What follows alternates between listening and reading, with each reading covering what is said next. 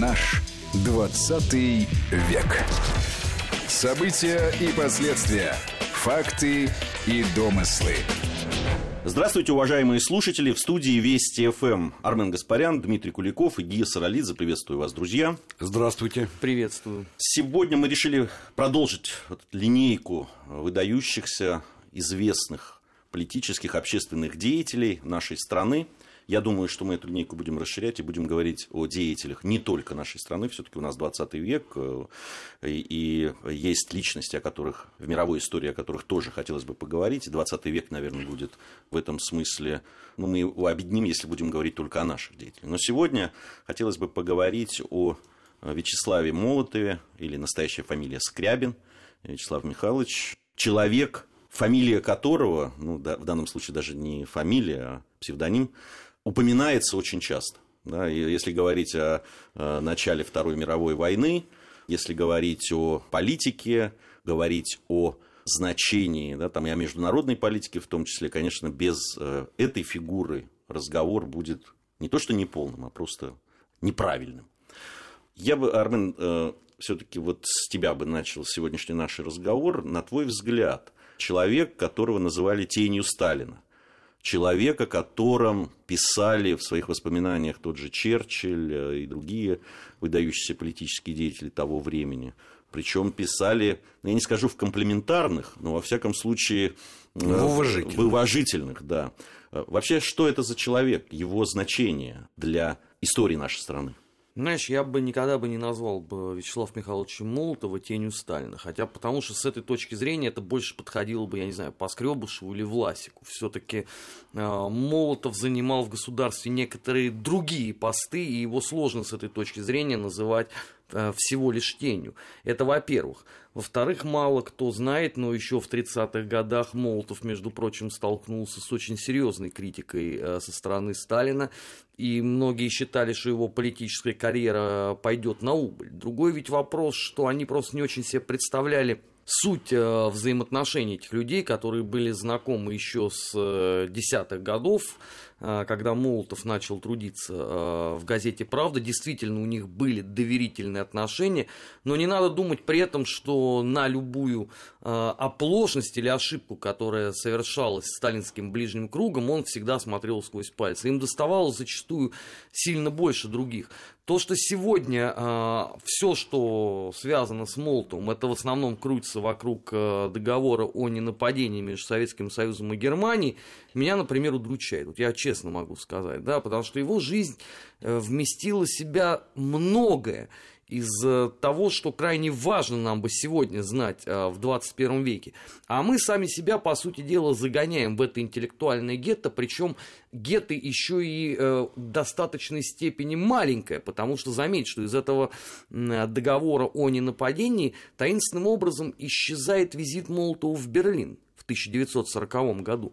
А ведь Молотов был единственным человеком в мире, на кого Гитлер так и не нашел управу. Больше того, никто ни до, ни после Молотова так с Гитлером не разговаривал. И такой реакции на те самые переговоры больше не было нигде зафиксировано. Но заметим, да, никого это не интересует. Как ровным счетом не интересует никого Молотов во главе Народного комиссариата иностранных дел.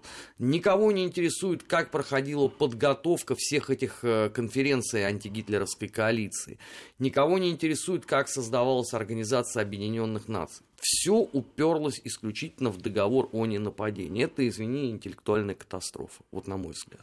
Э, я бы вот что еще отметил. Армен сказал о том, что э, Молотов, и он более всего известен как министр иностранных дел, но он ведь очень долгое время сочетал, он был э, председателем Совета народных комиссаров, ну, фактически но правительство возглавлял, да, и параллельно был министром иностранных дел.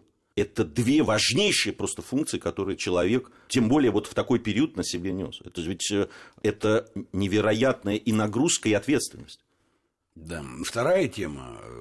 Армен правильно узость взгляда на фигуру правильно определил.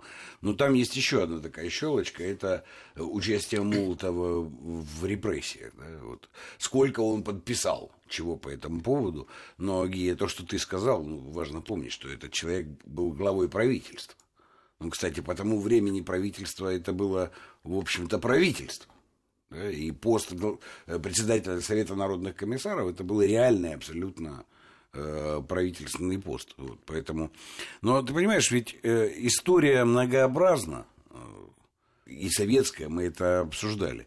Интересно, что этот человек, ну, революционер до революционных времен, кстати, псевдоним он взял Молотов в 15 году еще, да, то есть еще даже до революции было два, два года практически с этого времени. Вот, и работавший в подполье, и в этом смысле революционер, был один из немногих революционеров, которые смогли перейти от практики революционной «разрушим до основания», а вот затем всегда было таким ну, очень... Что-то построено. Размытым таким словом, да, затем.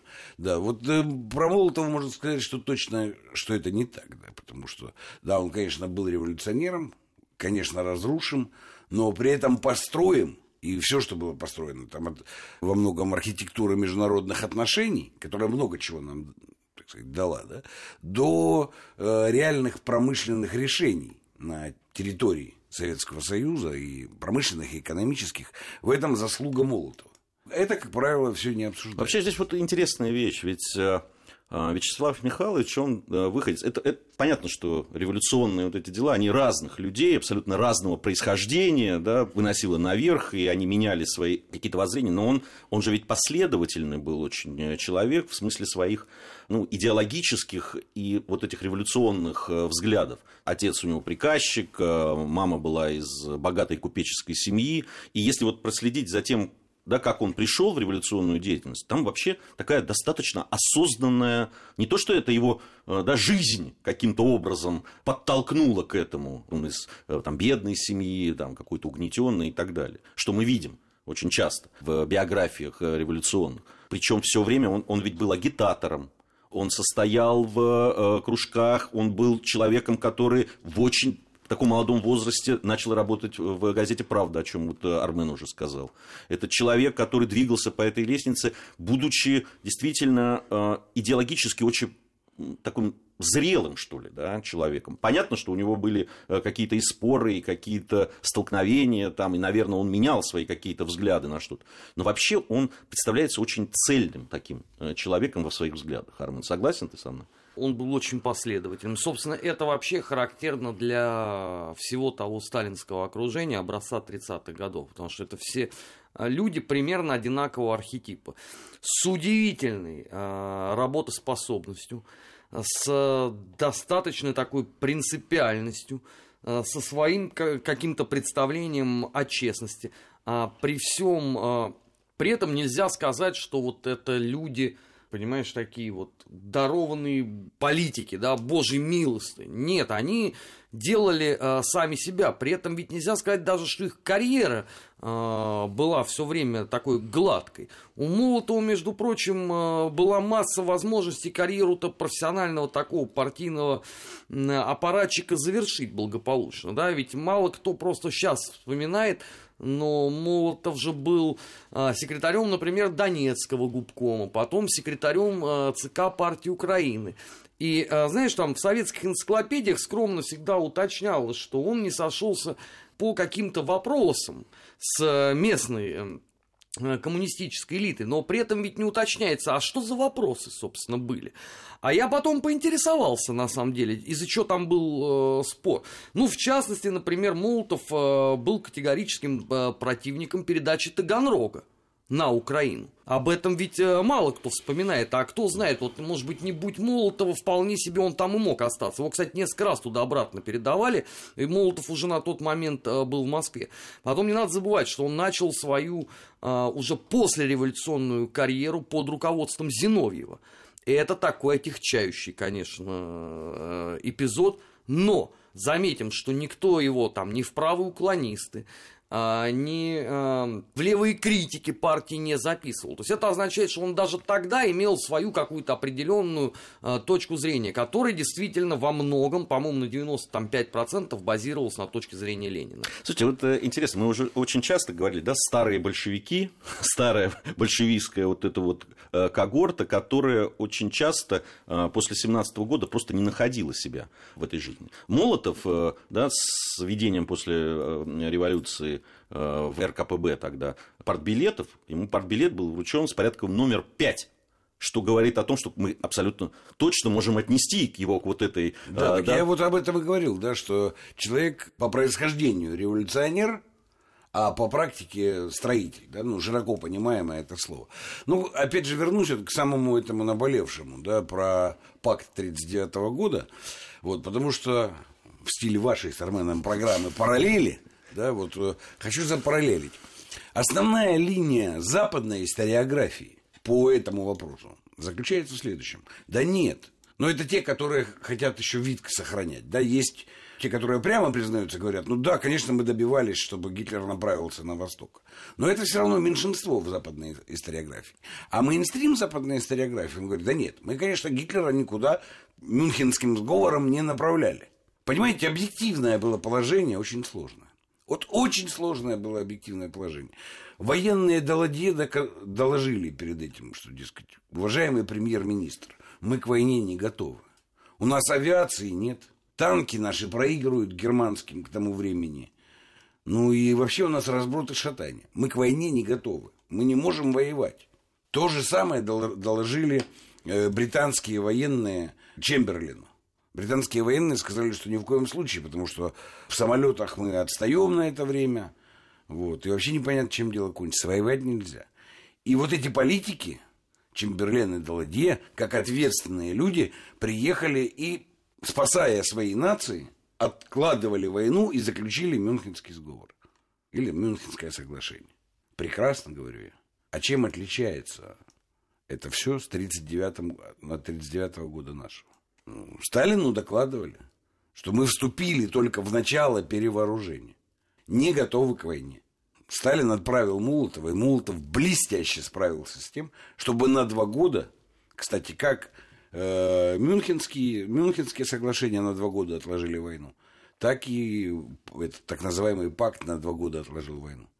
Найдите две разницы. Я бы еще заметил, что э, тогда, вот в 1939 году, он э, стал министром иностранных дел.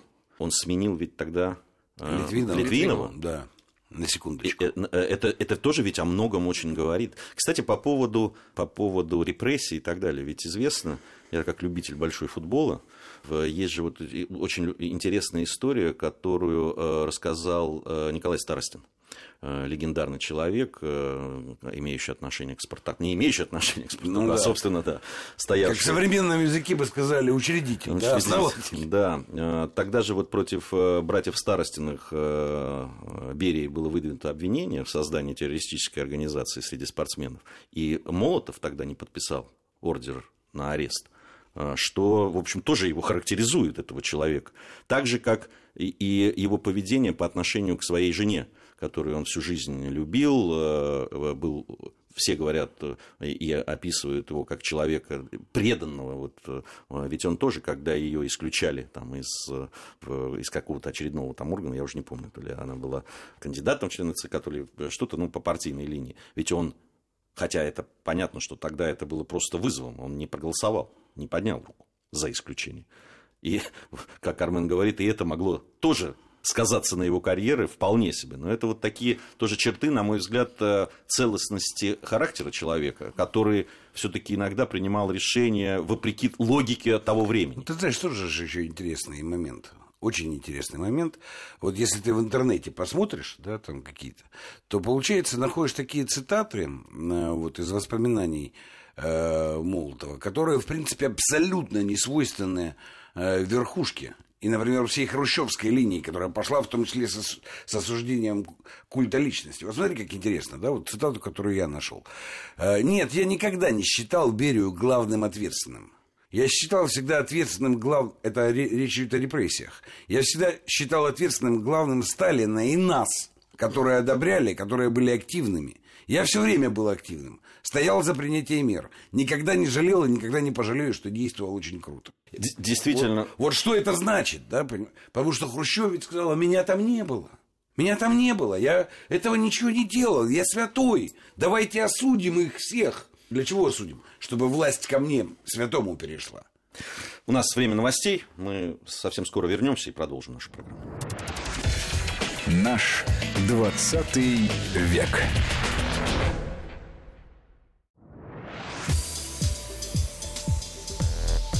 Наш 20 век. События и последствия. Факты и домыслы. Продолжаем нашу программу. В студии Вести ФМ по-прежнему э, Дмитрий Куликов, Армен Гаспарян и Гия Саралидзе. Сегодня о Вячеславе Молотове мы говорим. Э, я хотел бы, чтобы ты закончил. Да, и так Это пришлось. очень важно, Да, так да. пришлось, потому что, понимаешь, ведь в чем разница, да? Но мы это обсуждали. Когда Хрущев начал эту вот первую перестройку с осуждением культа личности, а культ личности действительно был, репрессии действительно были. Но сделано было не то, чтобы это все осмыслить, разобраться, да, действительно по этому поводу что-то обсудить и что-то понять. И главное понять, что именно надо изменить. Хрущев применил такой фальшпанельный способ действий. Я к этому ничему не имею отношения, абсолютно. Вот я это осуждаю. Тогда всегда боялся, прятался, но в глубине души осуждал. Поэтому я белый пушистый дальше поведу партию, а всех, кто... Вот надо их всех убрать. В этом был единственный смысл. Ни культ личности они не выявили, ни его причины, ничего не прояснили. Но в этом смысле Молотов был гораздо честнее. Вот в этом своем заявлении. Безусловно. Безусловно. Ну, здесь надо сказать, что все-таки один раз э, Вячеслав Михайлович Молотов э, пожалел о том, что сотворилось э, в период политических репрессий по отношению к НКИДу, это Народный комиссариат иностранных дел. Было это в 1944 году, когда он поддержал заявление небезызвестный Калантай, что у нас не осталось карьерных дипломатов. Но здесь другой вопрос, что подавляющее их большинство все-таки зачистили до еще Вячеслава Михайловича, но он тоже не остался в стороне. И даже в 1939 э, году оттуда вышибались э, люди, которые либо были близки Литвинову и были его ставленниками, либо они не вписывались э, принципиально вот в тот поворот внешней политики, который был осуществлен а, на их глазах. Вот, но это, пожалуй, единственный случай, когда действительно можно сказать, что Молотов сожалел о том, что был сделан. Он ведь достаточно э, принципиальный э, был э, с этой точки зрения человек. Если посмотреть внимательно, там это преснопамятные его 140 бесед знаменитых, там вообще нету никакого раскаяния в принципе ни за что. Он до конца своих дней, как и Каганович, был абсолютно убежден в своей правоте, что все надо было делать действительно ровно так. Да, конечно, трагично, что пострадало достаточно много невиновных людей, но, извините, это такой тоже своеобразный термидор русской революции. Да, просто оттянутый на, сколько получается, на 20 лет. Можно было этого избежать? Нет, нельзя. Потому что то, как, извините, формировались а, эти самые народные а, комиссариаты сразу после революции, я напоминаю, что ни в 20-х, ни в начале 30-х годов их просто никто не трогал. Избежать этого было, к сожалению, невозможно. Это были родовые травмы теперь уже советской бюрократии. Другой вопрос, что, конечно, то, как это зачистили все, это, это одна из величайших трагедий нашей страны. И здесь и иллюзий тоже быть не должно. Вот еще одна деталь, которая, на мой взгляд, э, должна быть обязательно э, упомянута в нашей программе. Ведь именно Молотов э, в ноябре 1939 года выступает по радио с, о необходимости войны с Финляндией. И именно Молотов произносит знаменитую речь после начала Великой Отечественной 22 войны. числа, прям 22, непосредственно, да. да. То, то есть то, что прозвучало по радио, это прозвучало от Молотова. От Молотова. Это ведь тоже очень, очень показательная вещь, на мой Но взгляд. здесь тоже, э, понимаешь, несмотря на то, что Молотов э, действительно артикулировал, там, условно, речь 22 июня, черновики-то есть. Там видны и сталинские правки в том числе. То есть это, понятно, это была консолидированная позиция руководства нашей страны. Я, я сейчас о том, кто это озвучивал. Нет, а- Понимаешь, а я, я- я- я- понятно, что такой документ, который да, там, сообщает стране о Глава начале правительства. войны. Глава, да. а, а почему нет? Ну, а, а действительно, но Сталин сам себя кем называл?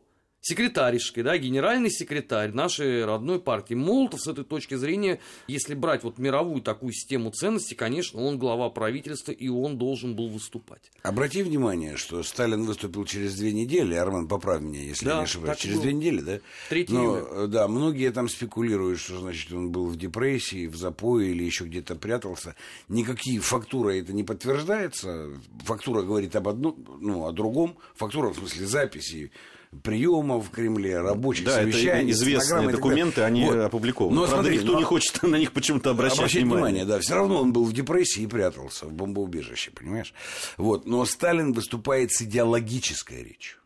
Если э, Молотов 22 числа выступает с управленческой и политической речью, да, вот это состоялось, и мы будем противостоять, то Сталин через две недели после ну, осмысления осознания того, что происходит, выступает с речью идеологической. В общем, как и положено в этом смысле партийному лидеру. Они, кстати, придавали большое значение таким вещам, да, кто о чем должен говорить и когда. Поэтому ничего там случайного нет. Ну вот, понимаешь, продолжая вот ту линию о Хрущеве, еще раз говорю, да, и нет темы, и нет вопроса, были ли репрессии, ставили ли эти люди подписи на документах, там, в том числе и на расстрельных документах. Безусловно, ставили. Но смотри, они... Хрущев отважился убрать Молотова вообще из партии там, и так далее, ну, в 61 году. В 61-м вот основанием, что это, это было, вот, значит, подписи на расстрельных списках. А куда делись подписи э, Никиты Сергеевича на таких же списках? На Украине, например. Они куда, ну как? В Москве. В Москве. И вот это, вот это, я считаю, главная проблема, одна из главных проблем советского э, проекта. Вместо того, чтобы разобраться на самом деле, что это было – и как построить систему так, чтобы она работала без нормально работала, без вот этих механизмов сверхэксплуатации и репрессий и всего остального.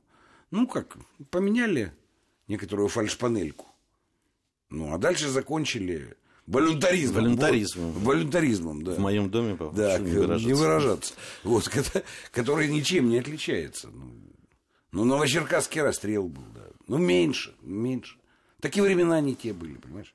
Как наши писатели писали. Травоядные наступили времена. Да. Вегетарианские. Вегетарианские, да. Не, ну расстрелы мы говорили тоже об этом, и о Тбилисском расстреле, и Новочеркасском расстреле, методы, те же. Говорили об этом меньше. И сейчас вспоминают, кстати, об mm-hmm. этом меньше. Вообще для меня очень важны символы вот, э, да, исторические. На мой взгляд, э, со временем эти символы во многом приобретают такие знаковые вещи и очень многое говорят. Все-таки вот возвращаясь к речи, да, вот те слова, которыми он закончил э, выступление по радио, наше дело правое, враг будет разбит, победа будет за нами. Я не знаю, кто конкретно сформулировал это, но было это произнесено. Гениально. А для меня это очень важно, как для радищика в том числе, да. и как э, человека вот к этим символам очень трогательно относящегося. Э, они были произнесены так, что я понимаю, что те люди, которые это слышали, они в это верили. И для меня это очень важно. И другой символ, который да, вот, э, связан с именем Молотова, это коктейли Молотова. Да, сейчас же многие произносят это, даже да. некоторые не понимая вообще, что это такое, откуда это взялось и так далее. Постановление тогда СНК о производстве бутылок с зажигательной смесью подписал, и так они назвали их коктейли для, коктейли для Молотова. Финны э, в свое время тоже там, по одной из версий там, говорили об этом. А, но фамилия его. И в истории осталось это. И для меня вот такие символы очень много значат. Мы продолжим нашу программу. Небольшая пауза. Армен Гаспарян, Дмитрий Куликов, Гия Саралидзе в студии Вести ФМ. Эм. Совсем скоро вернемся. Наш 20 век.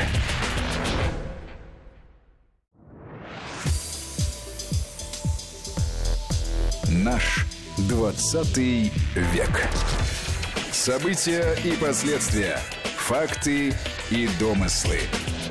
Продолжаем нашу программу. Армен Гаспарян, Дмитрий Куликов, Гия Саралидзе, по-прежнему в студии Вести ФМ. Вячеслав Молотов сегодня герой нашей программы. А, вот я говорил о символах. А, Армен, я думаю, что ты можешь к этому тоже добавить, а, да, вот именно связанных с Молотовым. Ведь просто так ничего не бывает. В истории просто так ничего не остается. Знаешь, ну то, что вот ты перечислил, это где-то на затворках уже общественного внимания. Если брать вот там современное представление о Молотове, то символом становится его фотография с Ахимом фон Риббентропом. И все. Вот, пожалуй, это то единственное, что должны э, знать очень многие люди, э, как считается, да, по поводу этой драматической фигуры. Никаких других иллюстрации не приводится. Хотя, если вот брать условно его жизнь, то я не знаю, что было бы гораздо более символичным. Прямое отношение к созданию и распространению первой партийной вот этой вот серьезной фундаментальной газеты. Участие в восстановлении э, разрушенного промышленного потенциала страны в 20-х годах возглавление правительства в самый, пожалуй, тяжелый период, который был в нашей стране а, в 20-м столетии. Принципиальная позиция а, в 40-х годах. Но заметим, это же никому не интересно. Молотов а, стал ну, это еще не Штирлицем, но уже, наверное, близко к этому для очень многих людей. Потому что если тебе ежедневно рассказывают только про один эпизод в жизни, ты начинаешь это воспринимать уже как э, некий такой народный фольклор. Вот любопытно, что, например, э, в Германии нету такого жесткого э, ежедневного позиционирования э, вот этого самого пакта о ненападении. А, Риббентроп мало кому там о чем говорит. Ну, военный преступник, ну да, там гитлеровский министр. Заметь, это вот только у нас случай с Молтом. С единственным из а, всего политбюро. У нас ведь, заметь, про Микояна ничего подобного не говорится. Хотя могли бы, да. А, про Кагановича тоже нет. Хотя московский метрополитен там, да, или библиотека. Ну, чем не предмет, да, такого народного апокрифа. Про Ворошилова нету. Ворошиловский стрелок фильм вспоминают, заметь, да, э, с э, Ульяновым, а вовсе не там эти нормативы и так далее. То есть э, Молотов выделился даже на этом фоне. Он в чем-то умудрился обогнать Сталина. Потому что у нас даже вот Сталин гораздо получился более многогранной фигурой по сравнению с Молотом, у которого вот звездный час это а, август 1939 года. Да, это, конечно, незаслуженно. Я, я бы хотел, не так много времени у нас есть, я бы хотел перейти к тому, моменту, когда э, Молотова начали отстранять от дел. Да, там в, в марте 1949 года он был снят с поста министра иностранных дел, Андрей Вышинский стал э, министром иностранных дел, и тогда, было, тогда же была арестована его жена. Я уже вот говорил о том, что, конечно, учитывая их отношения и его отношение к своей супруге, это был удар. Вообще многие историки, ну, такие историки-публицисты считают, что вообще это была часть заговора против Молотова, который причисляли Маленкова и Берию, которые расчищали себе э, дорогу к власти. Ведь э, тоже существует миф, что Молотов ушел, собственно, да, с, э, с политической арены с уходом Сталина, со смертью Сталина, что не совсем так на самом деле. Тоже ведь очень многое говорит о том, что Молотов, которого 1952 году Сталин подверг, помнишь, это с Микояном, по-моему, вместе да, объединил и очень серьезно это они подверглись критике Сталина. Об этом тоже ведь не вспоминают. И то, что э, потом, после смерти Сталина, Молотов в своих воспоминаниях, и то, о чем ты, Дима, говорил, э, писал и оценивал эти события, заметь, там нет никакой э, личной обиды. Там нет, нет никакого э, истерики, никакой. истерики, да, и сведения счетов. Точно. Это вообще большая редкость. Но знаешь, что интересно, наверное, чем это связано? Когда Хрущев все-таки его э, отставил не просто от высших должностей, да, он же там был отправлен послом в Монголию, еще там что-то такое было. А в 61-м, 63-м его вообще отправляют на пенсию и исключают из партии. Да? Исключают. Уже интересный нюанс. 86 год. Перестройка. Антисталинизм в разгаре. Молотову возвращают партбилет. И он становится старейшим членом партии с 1906 года. Партийный стаж. 80 лет партийного стажа. Но он, он умер сразу после этого, там, в 96 лет, да, но на секундочку. Вот как? Как это помещается? И все это внутри перестройки. Еще раз говорю, со всеми, так сказать, истериками. Да? Наверное, что-то в этом человеке было. Я такое, может... да, что ну, заставляло настолько его уважать. Я, я Но, одну, одну деталь вот к этому да, просто, да. когда в, как раз мы говорили о расстреле 56 -го года в Тбилиси, ведь в манифестациях под лозунгом, и мне это рассказывали, там по, по, помимо, значит, антихрущевств, там долой Хрущева, были плакаты, на которых было написано Молотова во главе КПСС. Это тоже, кстати, о многом говорит. О многом говорит. Но вот понимаешь, ну, какая-то, наверное, все-таки стержень какой-то человеческий, да, там был, потому что вот эта цитата, опять же, которую я увидел в последнем интервью его, 86 -го года. У меня счастливая старость, я хочу дожить до 100 лет. Это, может сказать, человек, который действительно не разменивается на такие вещи, когда все перекладывать на других, ну, обвинять кого-то другого, но не себя, способный принять ответственность и нести ее всю жизнь, в том числе в течение ста лет. Я бы еще э, детали, которые, на мой взгляд, очень многое говорят об этом человеке и об этой личности. Ведь он жил э, в маленьком домике, в Жуковке. На пенсии, Правда, это да. тогда другая Жуковка была. Это просто была деревенька под Москвой. Он жил на пенсию. Это известно. Он сидел всегда, э, если к врачу приходил на прием в простую поликлинику, он всегда сидел, хотя ему предлагали пройти, это тоже зафиксировано там, и- и в воспоминаниях, он никогда значит, не позволял себе пройти мимо очереди. А Когда он умер, у него остались накопления, там, было завещание и 500 рублей накопленных э, На книжке. на книжке. Мне кажется, это очень, это очень тоже показательные вещи. Особенно мне они показательны для молодых людей, которые сейчас, наверное, и фамилии-то Молотова не знают и не знают, кто это был. Но отношение к жизни, отношение к, своему, к своей миссии, э, вот об этом тоже, Армен, согласись, многое говорит. Знаешь, ну, э, опять же, это для той когорты деятелей партии не было чем-то удивительным. Это аскеты по жизни, да, они по- построили общество, частью которого они являлись. Это условно не некоторые представители современной бюрократии, которые искренне считают себя а, центрами мироздания. У тех людей все было несколько иначе. И для Молотова это было естественно. Он себя, судя по воспоминаниям, э, как вел а, в 20-х, в 30-х, 40-х годах, он точно так же э, вел себя и э, в бытность его на пенсии. И заметь, э, вот, например, Пономаренко, который был снят отовсюду, э, был в забвении, он же по отзывам современников вот точно такой же Молотов. Спокойно сидеть в очереди, э, жить исключительно на пенсию, дома иметь портрет Сталина с дарственной надписью. Вот атрибут старого большевика. От этого ты никуда не денешься. Я Ну, бы, вот, прости, Армен, да, я хотел одну вещь. Вы, чтобы слушатели понимали, да, мы нисколько не строим, так сказать, ну, некоторую новую икону, да, вот, по отношению к Молоту. Просто столько всякой ерунды нагорожено. По отношению почти к любому нашему историческому политическому деятелю, определявшему ход нашей истории. С, раз- ну, с разных сторон. Что вы можете обсуждать, если этот человек сам признавал свою ответственность за свою деятельность? Да, вы что-то там собираетесь поверх этого сказать? Выяснить что-то, ну, в чем-то его раскрыть что-то такое. Ну, просто возьмите, прочитайте эти все воспоминания, и все, и все будет ясно. Ну, как к этому относиться? А нельзя относиться к человеку, к деятелю вне того времени, в котором он находился. Он действовал, принимал решения, совершал поступки в тех обстоятельствах, которые были. Для того, чтобы разобраться во всем этом, надо анализировать всю совокупность вот этого исторического целого, а не брать какой-то бантик, по поводу этого бантика выстраивать историческое клеймо. По поводу кого угодно. Даже Хрущева, Ельцина, Горбачева. Мы много раз это обсуждали. Мы Молотова. обсуждали этого, действительно. Э, Хочется еще один э, привести из воспоминаний э, эпизод. Это к отношению к Хрущева, там, Молотова и так далее. Это воспоминания Аджубея, э, главного редактора «Известий».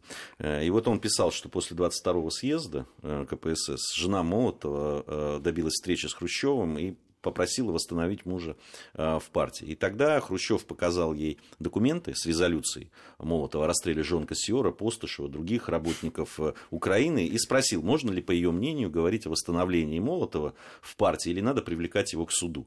И, и, э, понимаете, весь цинизм ситуации Да. я бы оценил, если бы это можно было оценить, если бы это как какой-то другой человек говорил, а не Хрущев. Особенно по отношению к людям, э, ответственным работникам Украины, которым сам Хрущев приложил свою руку, э, и э, жалко, что никто не мог показать ему, да, вот тех документов, о которых А ты говоришь еще. было показывать, Так- всех расстреляли, начиная от? Балицкого. Так вот в этом же и проблема нашего кризиса, да, советского проекта. Потому что там настоящая политика да, замещалась вот такими вот возможностями все время. Ну, причем скрытого характера, манипулятивного характера. Даже по отношению к таким людям, как Молотов и его семья. Да, то есть выходит Хрущев, и, который сам во всем этом по уши. И, кстати, он не признался. Кто-нибудь слышал от Хрущева, что я виноват вместе с другими товарищами? Ну, говорят, один раз он Микояну сказал, что у него руки по локоть в крови. Ну, Но это в приватном ну, разговоре. Не знаю, да, наверное. Но так как Молотов он точно не признавал.